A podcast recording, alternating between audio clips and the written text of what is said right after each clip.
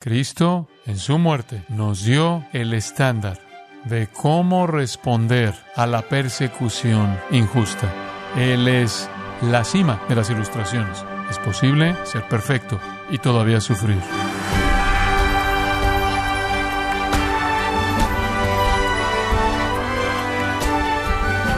Qué alegría que nos acompañe en su programa Gracias a vosotros con el pastor John MacArthur.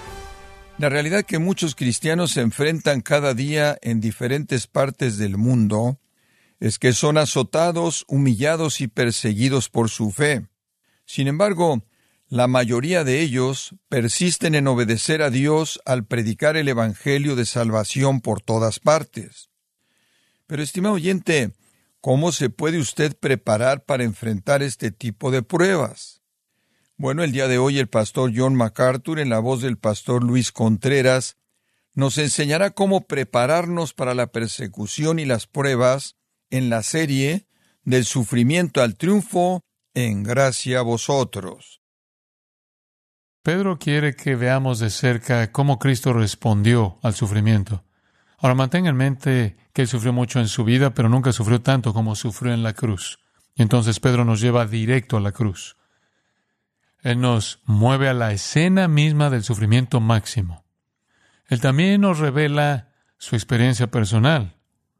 Además, Él no solo nos muestra su conocimiento personal con respecto al sufrimiento de Cristo, sino que nos muestra su entendimiento de Isaías 53, el capítulo más grande del Antiguo Testamento acerca del sufrimiento de Cristo, porque Él usa cinco citas diferentes o referencias a Isaías 53 en este pasaje breve.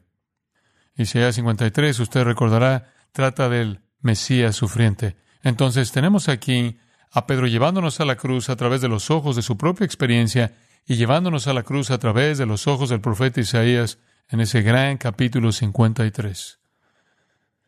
Lo primero de lo que toma es Isaías 53, 9, para describir la reacción de Cristo al trato injusto. Ve el versículo 22.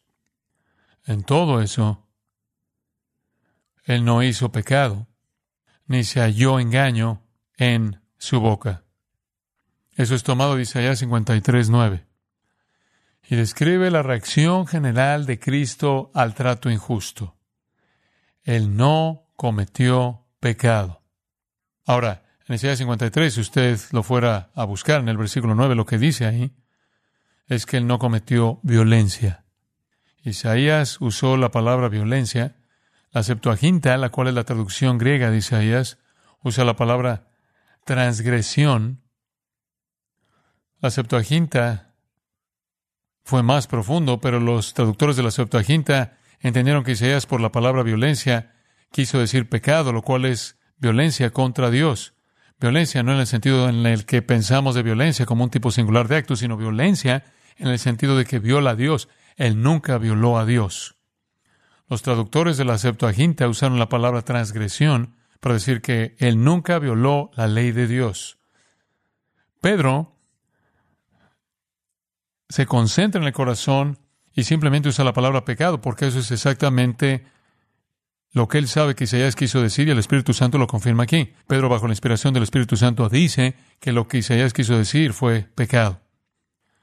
Lo que está diciendo es, Jesús no cometió pecado. Incluso bajo las circunstancias más difíciles, cuando él estaba siendo tratado injustamente. Y aquí usted tiene la esencia completa de lo que los teólogos por siglos han llamado la impecabilidad de Cristo defendida. Él era impecable. Esto es, él no pecó, él no podía pecar. De regreso al capítulo 1, versículo 19, él es un cordero sin mancha, sin contaminación. Aquí Pedro cita de Isaías que el Mesías no cometió pecado, jamás violó la ley de Dios, jamás cometió transgresión. Él no tuvo pecados propios. Pedro además dice, ni se halló engaño en su boca. ¿Por qué dice él eso? ¿No es suficiente decir que él no cometió pecado? Lo es. Pero la segunda afirmación simplemente es un fortalecimiento de la primera, porque en dónde es que el lugar se presenta de la manera más fácil y en dónde es que el pecado se aparece en primer lugar, en la boca. porque el corazón habla a través de la boca. La boca de Jesús no pronunció engaño. Ahora, la palabra para engaño significa cualquier tipo de pecado de la lengua. Y la lengua peca mediante engaño, mediante insinuaciones, calumnias, muchas maneras, pero ninguna impiedad salió de su boca. Ninguna impiedad jamás pasó por su lengua. Él no cometió pecado por acto y él no habló pecado por su boca. Como puede ver, la boca, más que cualquier otro agente de conducta humana, revela el corazón. Por eso Santiago 3.2 dice, si alguno no ofende en palabra, este es varón perfecto. Por lo tanto, el hombre perfecto nunca ofenderá con su boca. Jesús, quien nunca ofendió con su boca, es por lo tanto un hombre perfecto. Él no cometió pecado y ningún pecado jamás pasó por sus labios. Él fue absolutamente perfecto, sin pecado, sin falla. Incluso los ladrones en la cruz, Lucas 23, 41. Colgando ahí, uno de ellos dice, nosotros a la verdad justamente padecemos porque recibimos lo que merecieron nuestros hechos, mas este ningún mal hizo.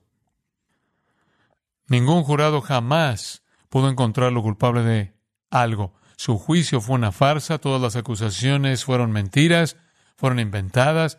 Jesús dijo, se acuerda en Juan 8, 46, ¿quién de vosotros me acusa de pecado?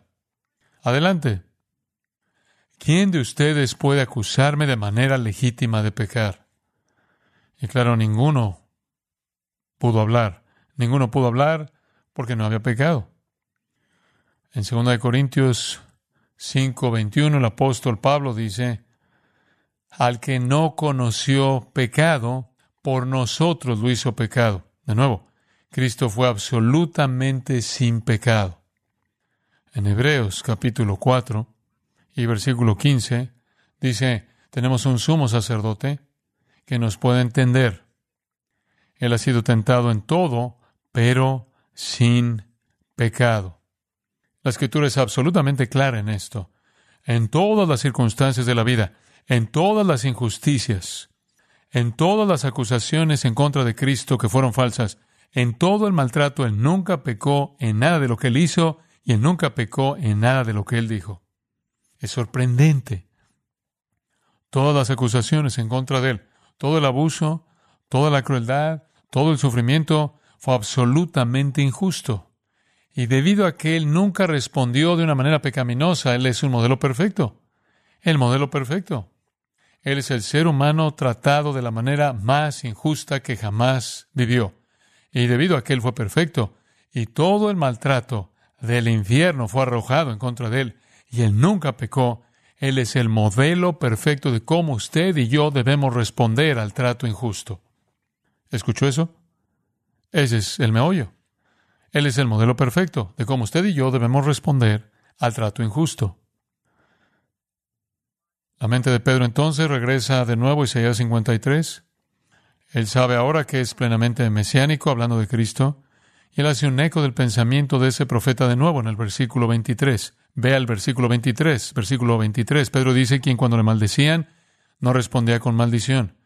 Cuando padecía, no amenazaba sino encomendaba la causa al que juzga justamente.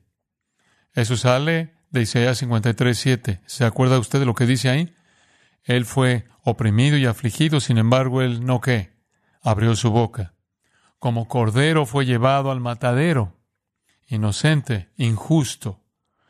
Y como oveja que guarda silencio frente a sus trasquiladores, no abrió su boca. Entonces Pedro lo entiende. Mientras que él fue maldecido, no respondió con maldición. Mientras que él estaba padeciendo, él no amenazó. Ese es el estándar perfecto. Hombre, eso es difícil de seguir. A veces cuando yo soy acusado de manera falsa, lo cual es frecuente, se levanta dentro de mí un deseo de vengarme. A veces una palabra no correcta puede salir en mi boca al hablar de un crítico que me ha tratado injustamente. No me puedo imaginar lo que es nunca cometer un pecado, nunca tener algo que salga de tu boca que no sea lo correcto, ser maldecido en maneras que yo ni siquiera puedo comprender como Jesús lo fue, sin embargo nunca responder con maldición, sufrir injustamente, sin embargo, no pronunciaron una amenaza. Increíble. Él estuvo bajo provocación sostenida y repetida. Ellos lo provocaron al punto de quebrantamiento, pero no pudieron quebrar su silencio y no pudieron hacer que ningún pecado saliera de su boca. ¿Por qué? Porque no hubo pecado concebido en su corazón. Ninguno en absoluto. Yo encajo mejor en la compañía de Pablo. Pablo,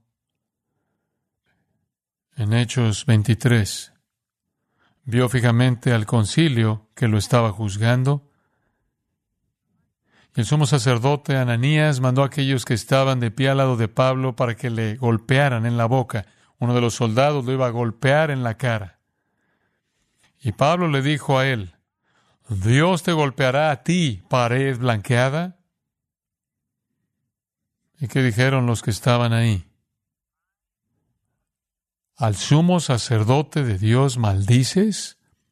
Pablo se tapó la boca y se disculpó. Yo entiendo eso. Yo me identifico con eso. Jamás quiero identificarme con lo que Jesús enfrentó, la perfección de su respuesta perfecta. Pero Él es el estándar, no Pablo. Pablo es un ejemplo en muchas cosas, pero no en esta. Observe esa pequeña frase cuando le maldecían. Maldición es un verbo que significa usar palabras abusivas, palabras viles en contra de alguien. Literalmente amontonar abuso, un presente participio indicando que es realizado repetidamente. Usted lo encuentra usado en Marcos 14 y 15. Estaban maldiciendo a Cristo. Abuso verbal, que es un tipo de abuso muy, muy áspero. Algunas veces más difícil de enfrentar que el abuso físico, pero en él no respondió con maldición. ¿Se acuerda usted en su juicio? ¿Se acuerda usted cuando estuvo en la casa del sumo sacerdote y él estaba siendo juzgado injustamente por el Sanedrín, como ha registrado en Mateo 26, 57 al 75? Él aceptó todo el abuso verbal que le aventaron en silencio total. ¿Se acuerda entonces que fue llevado al pretorio de Pilato cuando él fue acusado injustamente abusado otra vez? Mateo 27, 2 al 14 y allí él aceptó eso de manera silenciosa y nunca dijo una palabra. Y después él tuvo que venir delante del trono de Herodes. Y él fue acusado aún más intensamente por parte de los principales sacerdotes y los escribas. Y ellos de manera incesante abusaron de él verbalmente. Lucas 23, 7 al 11 dice, y en donde Herodes con sus soldados lo comenzaron a tratar con menosprecio y escarneciéndole y lo aceptó en silencio absoluto. Nunca dijo una palabra. Su ejemplo es un estándar perfecto para nosotros. Como cristianos, nunca debemos devolver el abuso a que lo da, sin importar cuán injusto su abuso pueda ser. Observe también en el versículo 23, dice cuando padecía mientras que padecía no amenazaba. Difícil de imaginar, ¿no es cierto? Porque hubieron momentos de dolor absolutamente inexplicable. Le escupieron a Jesús, le jalaron la barba, le clavaron espinas en su frente, clavaron clavos en su carne, escupieron en su cara. La crueldad física, verbal, la provocación, la agitación, el odio feo, impío, venenoso, Cualquier ser humano normal va a llenarse de sentimientos de venganza porque es injusto. Pero no amenazó a nadie. Y hombre, él pudo haber pronunciado algunas amenazas. La sobriedad sorprendente de ese silencio es apreciado de la mejor manera cuando usted piensa en quién es Él. Él es Dios. Él es Dios el creador, el sustentador del universo, sin pecado, santo, el Hijo de Dios ungido y una palabra de su boca podría haberlos hecho explotar y haberlos llevado al infierno eterno. Él pudo literalmente haberlos hecho arder y pudo haber hecho que el suelo se abriera para tragar las cenizas de ellos. Pero él nunca los amenazó. Y cuando finalmente habló de ellos, él dijo, Padre, ¿qué? Perdónalos, porque no saben lo que hacen.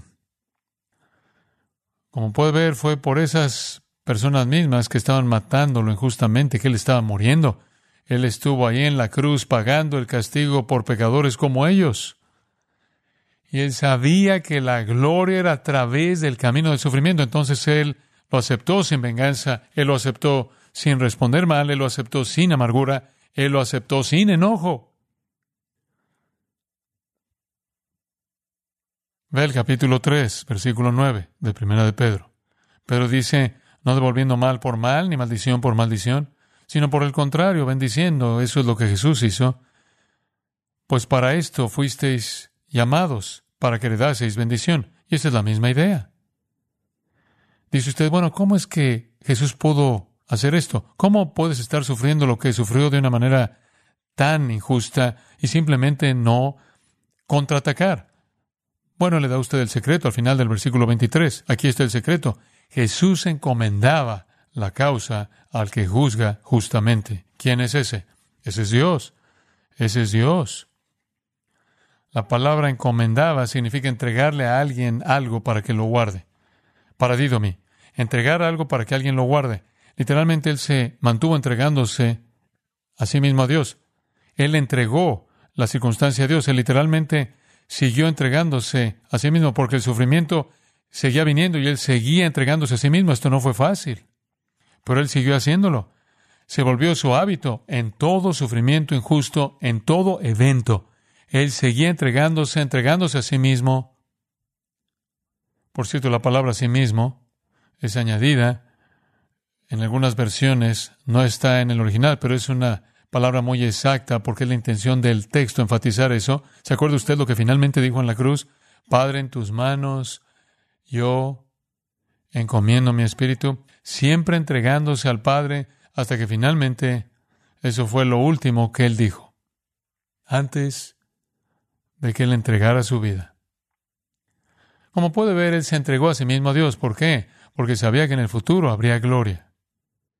Él sabía que Dios no haría una evaluación injusta, que Dios juzgará justamente, que Dios juzgaría justamente, que Dios evaluaría correctamente. Llamados cuando como cristianos son perseguidos injustamente en su trabajo, en su familia o en su ambiente, cuando usted y yo somos perseguidos injustamente, debemos seguir el estándar de Jesucristo, lo cual es aceptarlo sin responder en absoluto y simplemente encomendarnos continuamente al cuidado del que va a traer un veredicto justo en nuestras vidas y quien nos va a conceder la gloria eterna que nuestra fidelidad gana.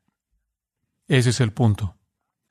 Dios lo va a corregir pero tan pronto como usted responde y yo respondo, perdemos la bendición y perdemos la recompensa que Dios nos daría.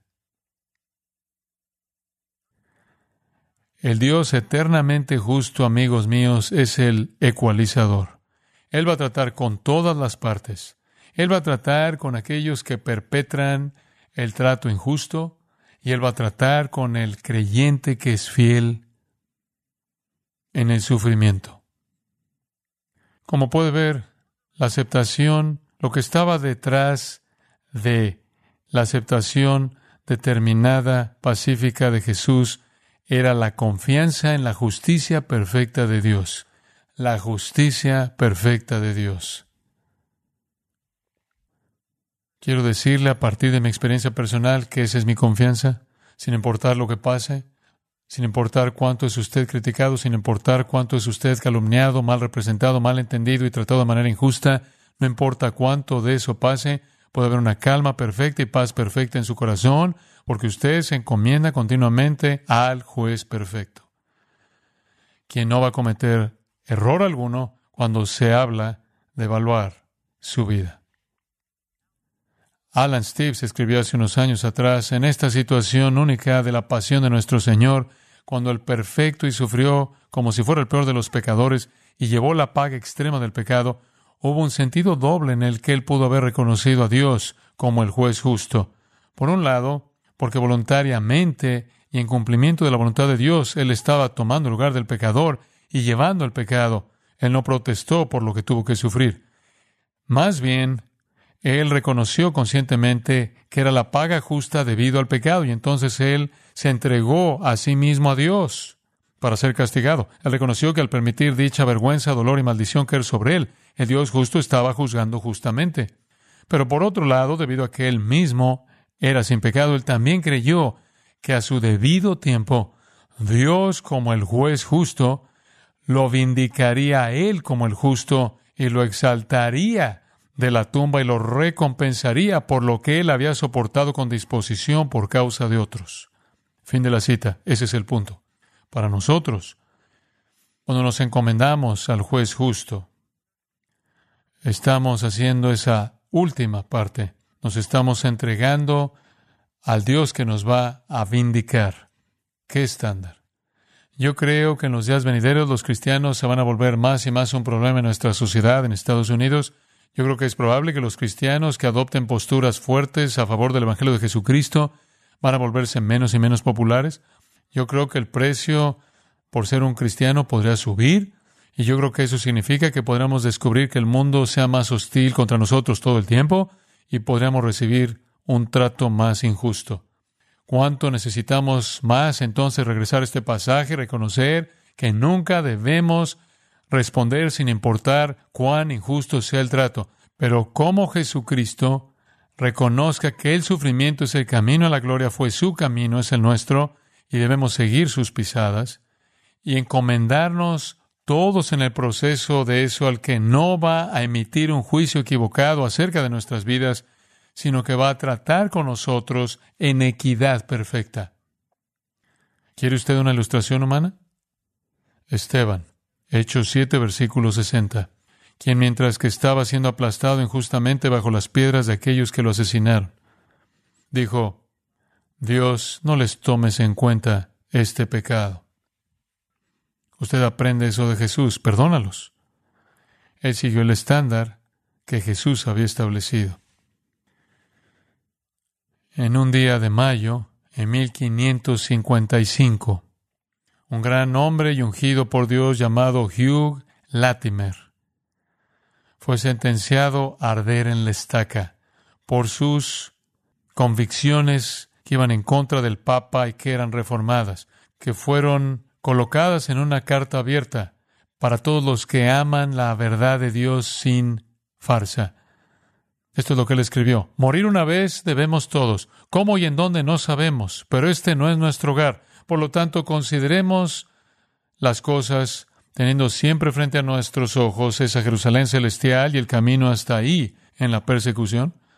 Y consideremos a todos los queridos amigos de Dios como ha seguido el ejemplo de nuestro Salvador Jesucristo, cuyas pisadas nos llevaron también a seguir incluso hasta la horca, si fuera la voluntad de Dios eso, sin dudar, sino como Él resucitó al tercer día, así nosotros también resucitaremos en el tiempo determinado por Dios, esto es, cuando la trompeta toque y los ángeles griten y el Hijo del Hombre aparezca. Y entonces, y así escribió Hugh Latimer, vayamos a la persecución y al sufrimiento como Jesús lo hizo. Bueno, en ese día de mayo, en 1555, cuando él estableció este principio en la carta, él estableció la dirección para su propio destino. Más adelante, Latimer y Ridley, su amigo, dos grandes santos ingleses, fueron alimentados a las llamas. Pero no sino hasta que Latimer, quien, de quien todo mundo dijo mantuvo la compostura de manera sorprendente, le dijo a su colega que estaba ardiendo a su lado estas palabras. Se ha consolado, maestro Ridley, y sea un hombre. Este día encenderemos una vela por la gracia de Dios en Inglaterra y confío que nunca será apagada. El hombre de Nazaret fue el estándar para Latimer y lo es para nosotros. Es poco probable que seamos quemados en la estaca, pero en todo nuestro sufrimiento injusto debemos seguir el ejemplo de Cristo. El Jesús sufriente que sufrió como nuestro estándar. Ore conmigo. Padre, de nuevo, esta visión de Cristo es tan rica, tan bendita. Te agradecemos por darnos de nuevo el modelo a seguir. Y como Pedro ha dicho en esta parte antes, somos extraños, somos extranjeros en el mundo. Debemos someternos a toda institución humana. Debemos someternos a nuestros jefes sin importar si son buenos y gentiles o no razonables.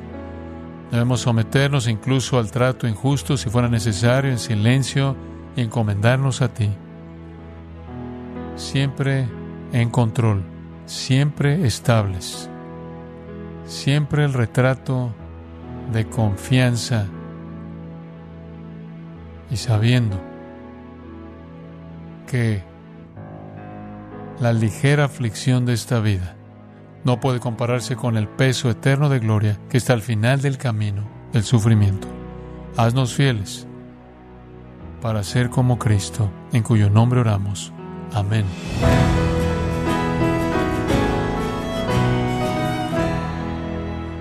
El pastor John MacArthur nos enseñó que debemos ser imitadores de Jesús, quien enfrentó la muerte en obediencia al Padre. Nos encontramos en la serie Del sufrimiento al triunfo, aquí en gracia a vosotros. Estimado oyente, quiero recomendarle el libro Jesús al descubierto, en donde John MacArthur examina las escrituras como un periodista de investigación para mostrar una imagen notable y convincente de Jesús. Adquiéralo en la página gracia.org o en su librería cristiana más cercana. Y quiero recordarle también que puede descargar todos los sermones de esta serie elegidos para la eternidad, así como todos aquellos que he escuchado en días, semanas o meses anteriores, animándole a leer artículos relevantes en nuestra sección de blogs, ambos en gracia.org. Si tiene alguna pregunta o desea conocer más de nuestro ministerio, como son todos los libros del pastor John MacArthur en español, o los sermones en CD que también usted puede adquirir, escríbanos y por favor mencione la estación de radio por medio de la cual usted nos escucha en gracia a vosotros. Es importante conocer no solo el país y ciudad de donde usted nos escucha, sino también la radio. Para quienes contactan nuestro ministerio por primera vez, pueden solicitar una copia del mensaje de promoción sin costo alguno, un mensaje por oyente, únicamente. Si usted vive en los Estados Unidos o Puerto Rico, escríbanos a Gracia Vosotros, P.O. Box 4000, Panorama City, California 91412. O puede escribirnos a través del siguiente correo electrónico radio arroba gracia.org. Esto ha sido todo y en nombre de John MacArthur y del personal de este organismo, queremos darle las gracias por su tiempo y sintonía, invitándole para que nos acompañe en la próxima edición y juntos desatar la verdad de Dios un versículo a la vez, aquí en Gracia a Vosotros.